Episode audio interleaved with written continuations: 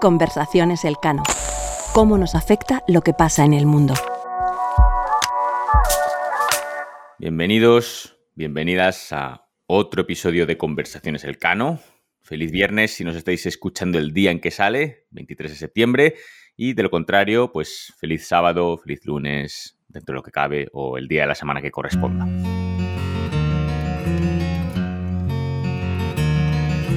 Y además este episodio es especial porque es nuestro duodécimo episodio como presentadores, pero también es el último de la primera temporada.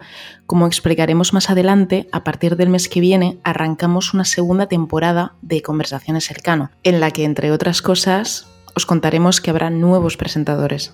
Sí, efectivamente, vamos a dejar las despedidas para el final de este episodio, pero de momento os anticipamos que en este último episodio hemos hecho algo muy icónico que es eh, dejar el tema de Naciones Unidas para el final de nuestra temporada. Esto es un poco lo que hacen los grandes países, las grandes potencias con la ONU, ¿no? Que le prestan atención, pero no en la medida ni prioridad que se merece. Y nosotros hemos incurrido en el mismo vicio. Exacto, Jorge. Y además, por suerte, tenemos también un motivo más razonable para haber esperado hasta ahora, hasta esta fecha. Y es que entre el 13 y el 27 de septiembre arranca la 77 Asamblea General de la ONU de Naciones Unidas como cada año, la vuelta del curso trae consigo una sesión inaugural en Nueva York.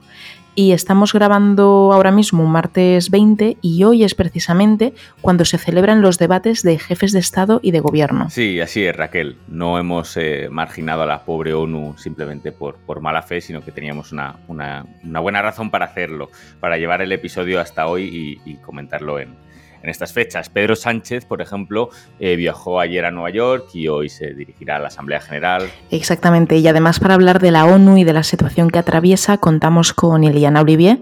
Iliana es investigadora principal en el Real Instituto Elcano y profesora en el Departamento de Economía Aplicada, Estructura e Historia de la Universidad Complutense de Madrid.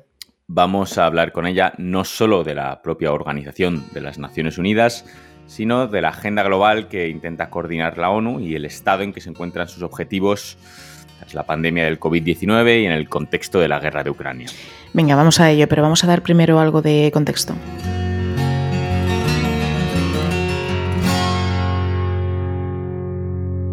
Episodio 12. Naciones Unidas en tiempos convulsos. Muy bien, vamos a dar contexto, pero sin pasarnos. Tampoco pretendemos someter a los oyentes a la típica historia sobre la creación de la ONU, que se remonta a San Francisco al final de la Segunda Guerra Mundial, etc. Eso lo vamos a dar por hecho.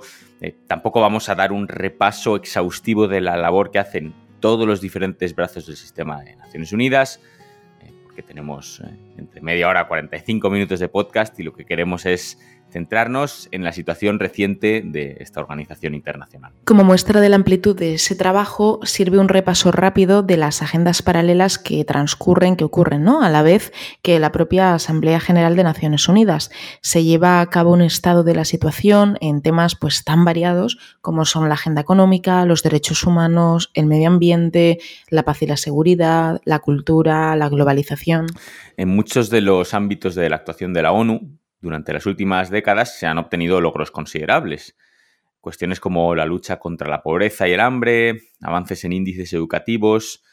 Bueno, es que existe de hecho una especie como de, género ensayístico eh, que es una especie de, optimismo, um, no incondicional, pero, pero sí un, optimismo muy fuerte respecto al futuro eh, en base a las tendencias de las últimas décadas, ¿no?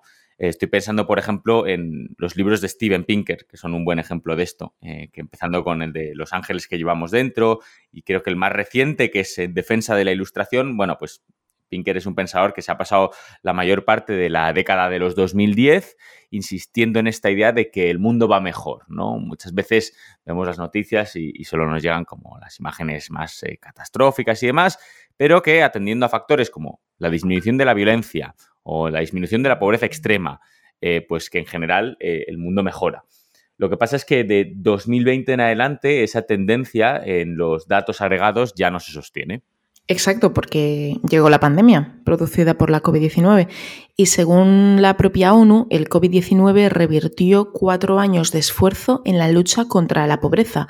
Y bueno, cuatro años de esfuerzo es una, un dato brutal, es un dato larguísimo, que en, en algunos países cuatro años parece una figura menor, pero en otros lugares del mundo es eh, tremendamente importante. Tanto el virus como las medidas para contener el COVID-19 han tenido un impacto muy desigual en el mundo, lo que ha agravado diferencias anteriores. Por ejemplo, en el este de Asia el impacto quedó relativamente contenido por medidas de eficiencia ¿no? que ya habían aprendido en el pasado, mientras que en América Latina el impacto en un primer momento fue devastador. A ello se añade que además hay problemas que la pandemia ha generado y que impactan a medio y largo plazo, ¿no? Por ejemplo, eh, la caída de escolarización que se derivó de los confinamientos, eh, que en muchas ocasiones y en según qué países se traducen que hay niñas que salen del sistema educativo y no vuelven a entrar. ¿no? Y esto es un inmenso lastre para los países en los que sucede. Lo que pasa es que se percibe eh, a, más, a más largo plazo. Eh, también la, enorme pérdida en calidad educativa en general, ¿no? La desigualdad eh, en el acceso a la educación en un contexto en, la que, en el que se ha vuelto digital y, transcurría a través de ordenadores. Bueno, todo esto lo que ha hecho es eh, agravar brechas también de desigualdad que ya existían previamente a la pandemia y es un fenómeno que es global. Exacto, y junto a todo esto, Naciones Unidas también se enfrenta a un fenómeno que se ha convertido en un personaje recurrente de este podcast y del análisis internacional en general, el retorno de la geopolítica o más bien dicho, la competición entre grandes potencias. Una de las imágenes chocantes que nos deja el año 2022 es la de Antonio Gutiérrez, el secretario general de Naciones Unidas, anunciando en Kiev que el Consejo de Seguridad no hizo todo lo que estaba a su alcance para prevenir y poner fin a esta guerra. Y además admitiendo que es una fuente de gran desilusión, de frustración y de ira. Estas palabras son muy contundentes. Y además lo hizo en una visita a finales de abril, durante la cual el bombardeo ruso de la capital no cesó.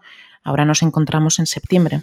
Sí, cabe recordar que y esto es algo que se menciona recurrentemente, ¿no? Si la Asamblea General es el órgano, digamos, más equitativo de la política internacional en Naciones Unidas, en el sentido de que asigna a cada Estado miembro una posición idéntica, el Consejo de Seguridad sigue siendo el club de los países poderosos. Pero es un club que, cuyos miembros permanentes son los ganadores de una guerra que finalizó hace casi 80 años. Entonces, eh, bueno, cada vez que se menciona esta cuestión, eh, pues toca recordar que con un mundo enfrentado en bloques, cada vez es más difícil generar los tipos de consensos que serían necesarios para reformar este Consejo de Seguridad, ¿no? Y darle una dimensión un poco más representativa para la época en la que estamos, que no es 1945. Y además el panorama internacional no invita a pensar que se dará un cambio pronto. En realidad, en Ucrania el ejército ruso ha sufrido reveses importantes, pero la guerra continúa y la debilidad rusa está provocando que se multipliquen los conflictos en el área postsoviética, desde el Cáucaso hasta Asia Central. Y en medio de todo esto, la rivalidad entre Estados Unidos y China persiste como países, pero también incluso a nivel temático, según el sector del que estamos hablando, con mayor o menor intensidad. Sí, a todo eso se añade que las perspectivas económicas en un contexto de crisis energética, precios de los alimentos disparados y, alzas en los tipos de interés en Europa y en Estados Unidos no son eh, excelentes, bueno, por ponerlo de forma suave. Aquí un factor a tener en cuenta es la desaceleración económica de China, especialmente de cara a cuestiones como el cumplimiento de determinados objetivos de desarrollo que la propia ONU se había planteado. No solo porque si quitas de en medio ese inmenso crecimiento chino de las últimas décadas, no se entienden los datos agregados del planeta sobre, por ejemplo, reducción de la pobreza, ¿no? O sea, lo que explica que esos datos sean tan positivos, entre otras cosas, pero en gran medida ha sido el inmenso crecimiento de China. Pero es que además la propia demanda de la economía nacional china es clave para el crecimiento económico de otros países. En definitiva, las noticias sobre el transcurso de la economía china, que son más bien, más bien graves, pues nos abren las puertas a una situación extraordinariamente difícil para el resto del mundo. Eh, pero bueno, tal vez sea un buen momento para cambiar de tercio y pasar a hablar con Iliana a ver si es capaz de ayudarnos a ver el vaso medio lleno y no solo medio vacío. Conversaciones Elcano. ¿Cómo nos afecta lo que pasa en el mundo?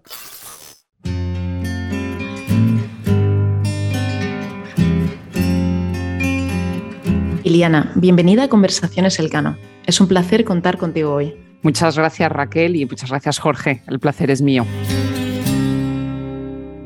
Bueno, vamos allá con una pregunta que es habitual escuchar sobre la ONU y es que cuando hay un gran conflicto suele estar algo más ausente. Eh, es lo que se suele acusar con motivo de la guerra de Ucrania y muchas veces se menciona que es porque vivimos en un mundo cada vez menos multilateral. Eh, pero incluso en las épocas anteriores, en las que se dan intervenciones militares unilaterales, eh, por ejemplo, cuando tuvo lugar la invasión de Irak, la Asamblea y el Consejo de Seguridad desempeñan un papel importante. ¿Qué está haciendo la ONU en este contexto y cómo ha afectado la guerra de, Ucrania a su funcionamiento? Sí, bueno, quizás en relación con lo que tú señalas, Jorge, uno de los problemas de la ONU, bueno, una de las características más que problemas es que precisamente su agenda es prácticamente infinita, eh, toca absolutamente todos los ámbitos del desarrollo de la convivencia, de la seguridad, del bienestar y también, pues, eh, bueno, pues para bien y para mal también, en, algunos aspectos eh, que atañen a su funcionamiento, eh, pues son muchos los países, son casi todos los países los que forman parte de la organización. Esto quiere decir que, en un conflicto, en una guerra como la que estamos viviendo ahora, pues todas las partes, ¿no? Y todos los involucrados, tanto los, los que lo están directamente como los que lo están indirectamente, son Estados miembros. Entonces, bueno, pues, pues la ONU en este sentido y con todas estas características, de algún modo ¿no? hace pues, pues un poco lo que puede. ¿no? Entonces, pues por supuesto, una condena inmediata. Eh, ¿no? Recordamos todos esa iniciativa del propio Consejo de Seguridad eh, que intentó sacar adelante una resolución que condenaba el, ataque ruso. Pero claro, Rusia forma parte del Consejo de Seguridad de la ONU y de hecho con, con poder de veto.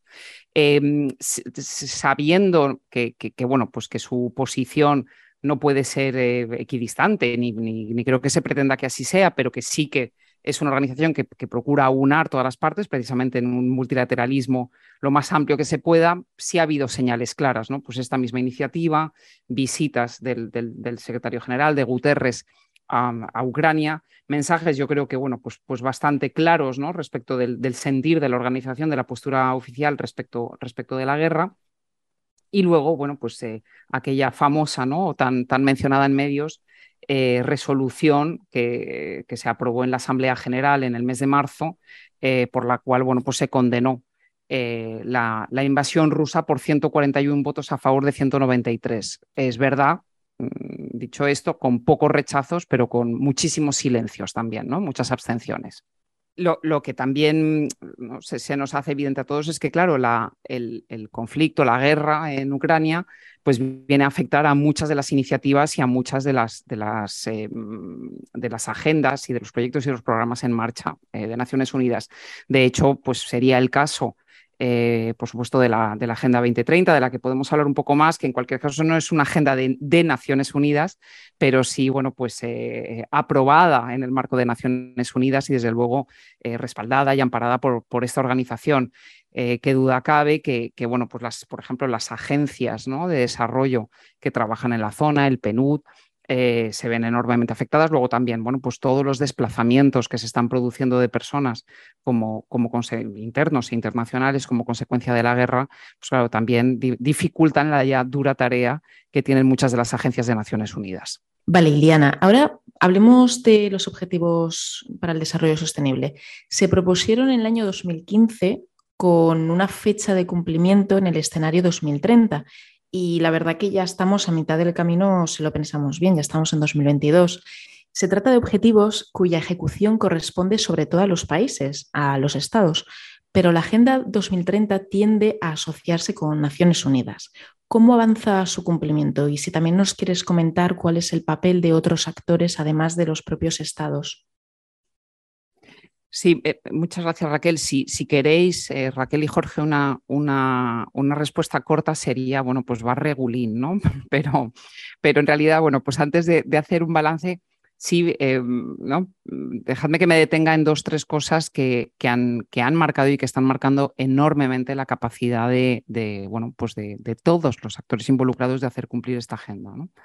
En primer lugar está la propia característica de la agenda. Pensemos que los objetivos de desarrollo sostenible eh, surgen como, como, como, la siguiente fase o como, como un siguiente eh, conjunto de objetivos tras la finalización de, la, Agenda de los Objetivos de Desarrollo del Milenio, la que estuvo en vigor de 2000 a 2015.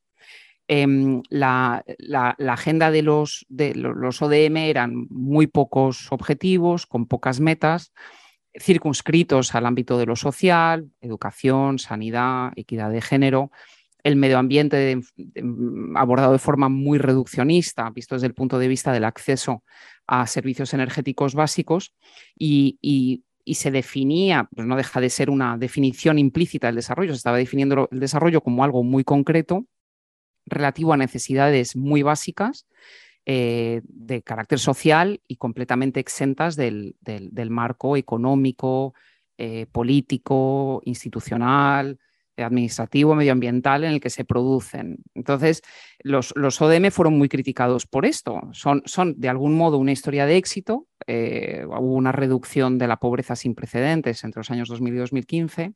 Luego podemos hablar también, eh, o sea, hay todo un debate sobre cuánta de estas reducciones achacable que existiese esa agenda u otros factores, pero, pero desde luego pues mm, dejaron fuera de la agenda toda una serie de aspectos que son clave para el desarrollo y esto también se puso de manifiesto.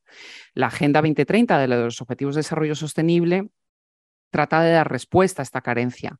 ¿Cómo lo hace? Pues incluyendo todas estas dimensiones, económica, medioambiental, política, securitaria. Entonces, eh, claro, es una agenda que pasa de ser pues, estrecha y medio larga a ser muy ancha y muy larga. Y esto lo hace enormemente complejo y enormemente difícil. Porque además, en muchos casos, eh, simplemente sentarse a, dilucidar ¿no? quiénes son los actores responsables de que se cumplan algunos objetivos, pues ya llevaría eh, toda otra agenda en, sí misma.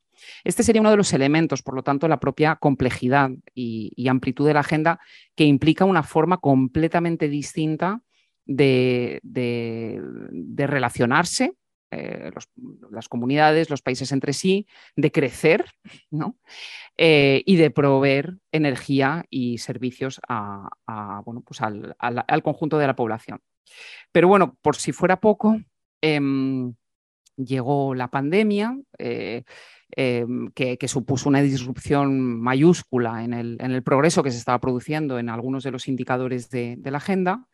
Em, se agravó eh, una tendencia que ya se venía produciendo antes de la, de la pandemia y, de, y, de, y, del conflicto en Ucrania, em, que, es, que son los problemas de seguridad alimentaria.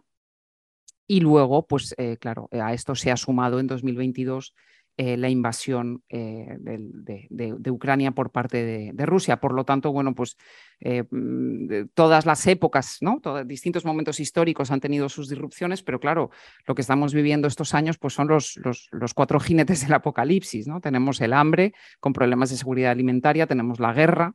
Mm, quizás nosotros nos sentimos ¿no? particularmente Em, digamos, afectados o interpelados por el conflicto en Ucrania, pero ahora mismo un cuarto de la población mundial está viviendo en algún tipo de conflicto.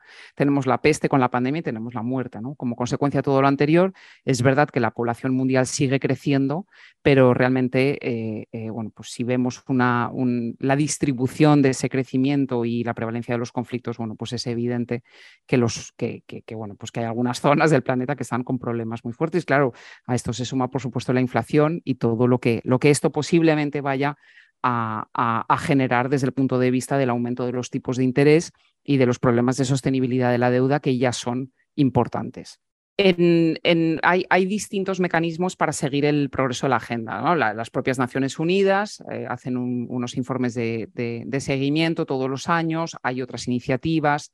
Eh, bueno, pues de está el índice de los ODS de la Bertelsmann, eh, la Fundación Bill y Melinda Gates eh, suele hacer un, informe de seguimiento donde suelen intentar destacar los rasgos positivos en el cumplimiento, pero bueno, todos, todas las iniciativas de seguimiento coinciden en lo mismo respecto a los efectos de la pandemia. Eh, un efecto muy evidente ha sido el de la pobreza.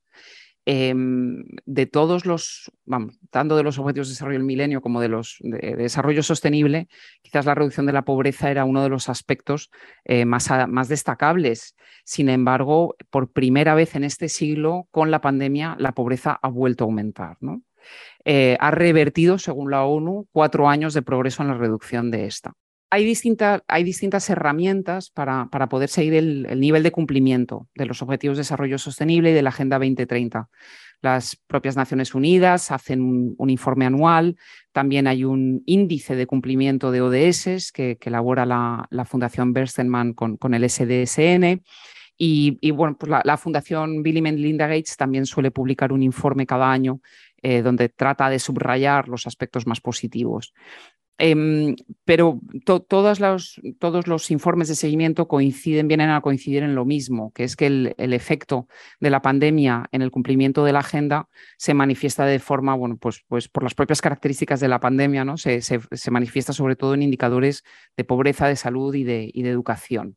En lo que se refiere a la pobreza, según la ONU, la pandemia ha revertido cuatro años de progreso en, la reducción de la, pobreza, un indicador que, uno de los pocos que no había hecho más que mejorar. De hecho, se trataría del, primer aumento de la pobreza eh, en términos eh, mundiales que se produciría en este siglo. Es verdad que, las estimaciones más optimistas devuelven los niveles de pobreza a los niveles prepandémicos en 2022. Todavía no tenemos los datos, esto habría que confirmarlo, todavía no tenemos los datos para este año eh, ni para el año pasado.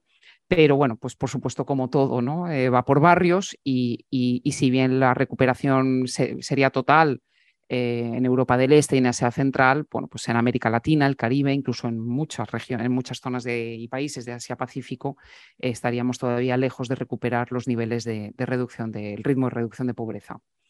Em, en lo que respecta a la salud, si bien la vacuna del COVID es, bueno, de algún modo, ¿no? Y en algunos aspectos una historia de éxito, quizás no en su distribución, pero sí en su elaboración, eh, ha caído, ha traído consigo la caída del esfuerzo en inmunización y, eh, eh, de otras enfermedades, ¿no? Y esto por primera vez en 10 años.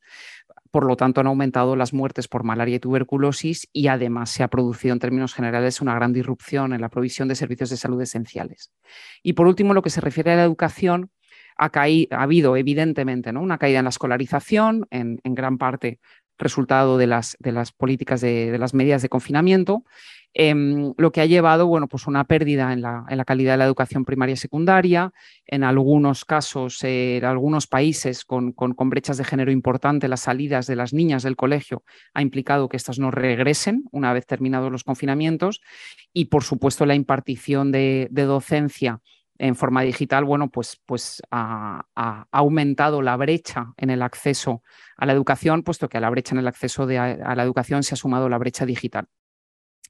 Si, si, si, si, nos detenemos en los efectos de la guerra, en, el progreso, en, el cumplimiento de la agenda, pues nos encontramos también con, con, con una disrupción ¿no? en el cumplimiento de esta de nuevo, pues aumentan, con, con, ello están aumentando las personas que viven en conflictos y, bueno, además de todo lo obvio, ¿no? La violencia, la inseguridad, las carencias alimentarias, las sanitarias, las educativas, esto pues tiene un impacto mayúsculo en el número de desplazados internos internacionales. Bueno, todos hemos leído en los medios, ¿no? Los, las cifras, los récords históricos, ¿no? Desde la Segunda Guerra Mundial del, número de desplazados que ha habido, que ha habido en Europa.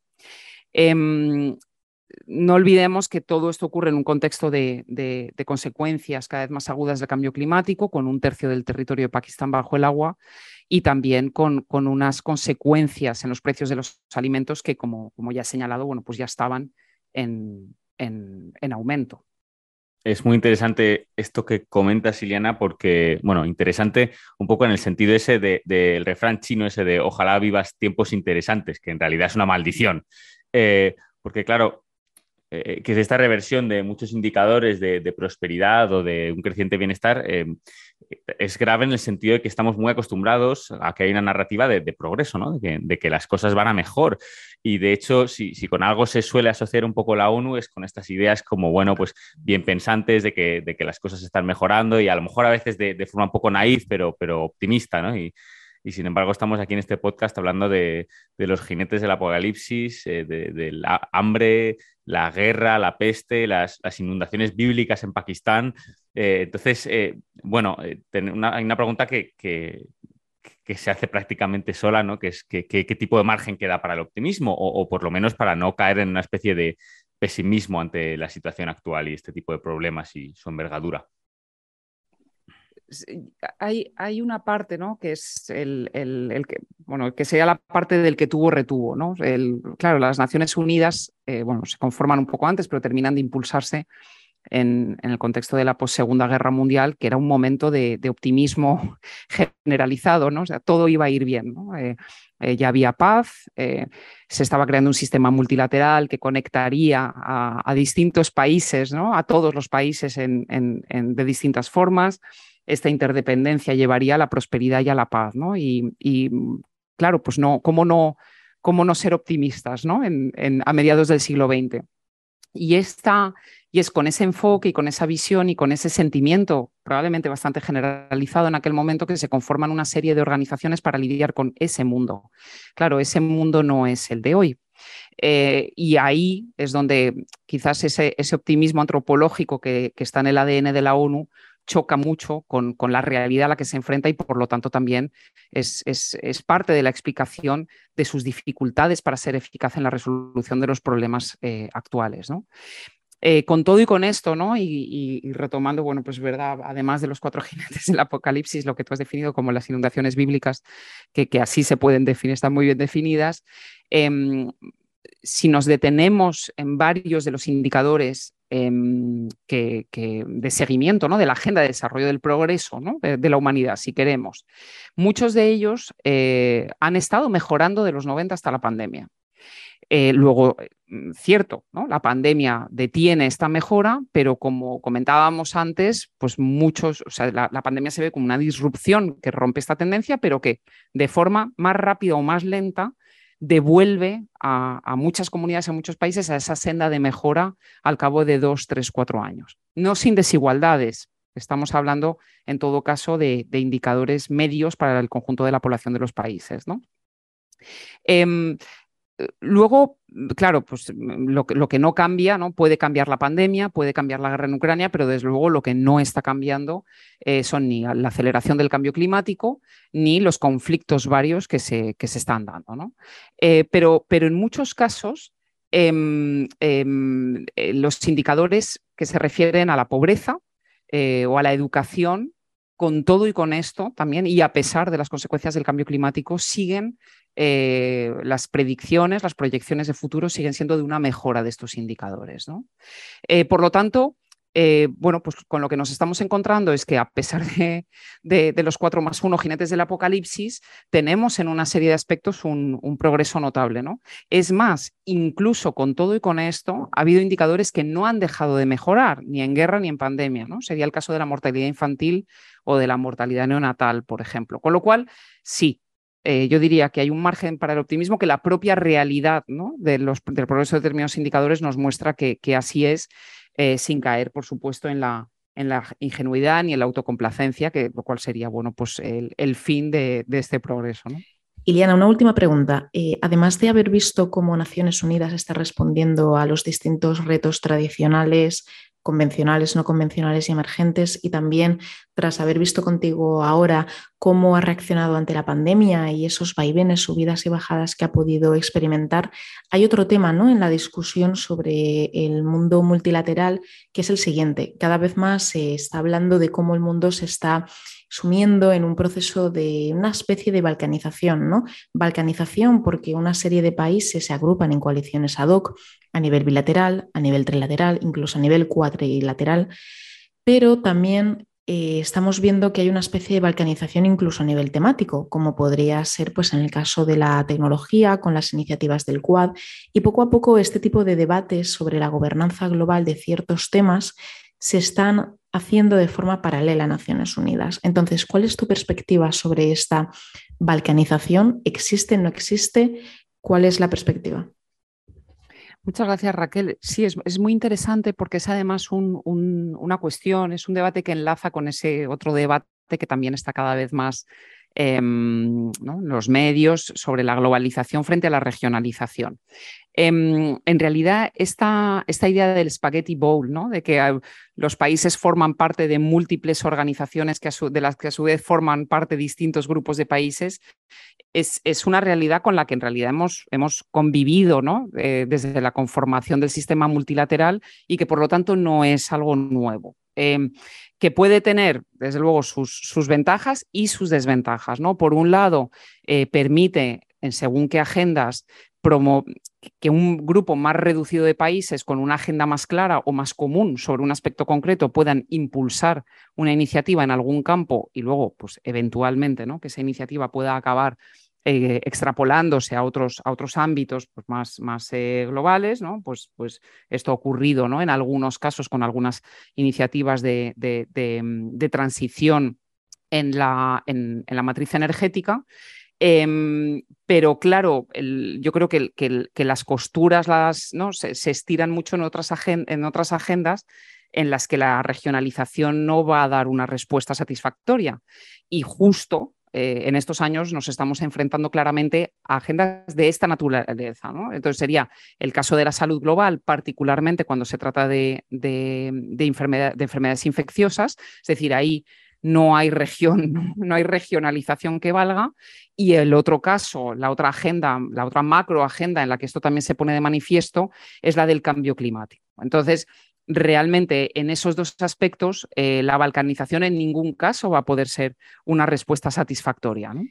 Perfecto, pues Iliana, con esto creo que se nos ha quedado una conversación tremendamente completa y te agradecemos mucho tu participación y también que nos hayas contado con tanto detalle pues qué podemos esperar ¿no? de Naciones Unidas, también en el contexto de la Asamblea General de este año 2022. Así que con esto muchas gracias y, y hasta pronto. Al contrario, Raquel, muchísimas gracias a vosotros dos por esta interesantísima conversación El Cano. Conversaciones El Cano.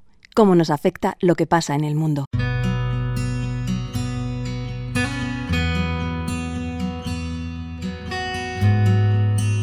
Bueno, llegado a este punto solemos anunciar el fin del episodio, pero es que en esta ocasión también nos toca anunciar algo que al menos a mí y también seguro que a Jorge nos apena mucho, que es el final de la primera temporada de Conversaciones Elcano.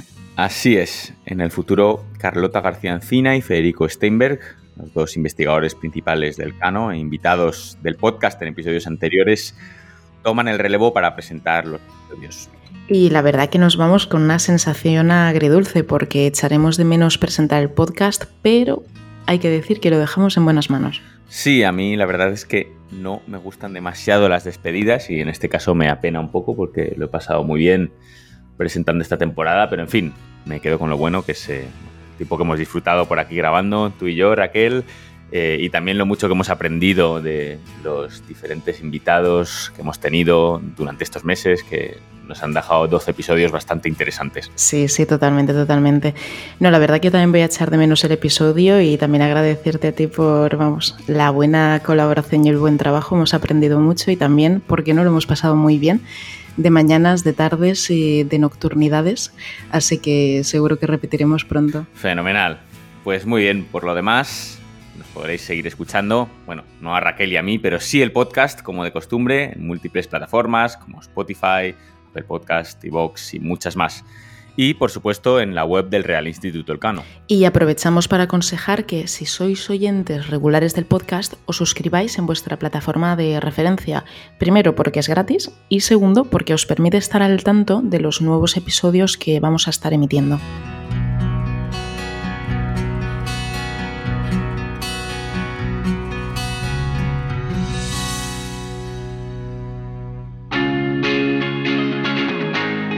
Conversaciones Elcano es un podcast presentado por Jorge Tamames y Raquel Jorge, pero detrás hay todo un equipo que lo hace posible. A partir del mes que viene empieza la segunda temporada, con la presentación a cargo de Federico Steinberg y Carlota García Encina. Raquel García Llorente se encarga de la identidad sonora del podcast, Marta Corral y Vanosca López Valerio de la distribución digital.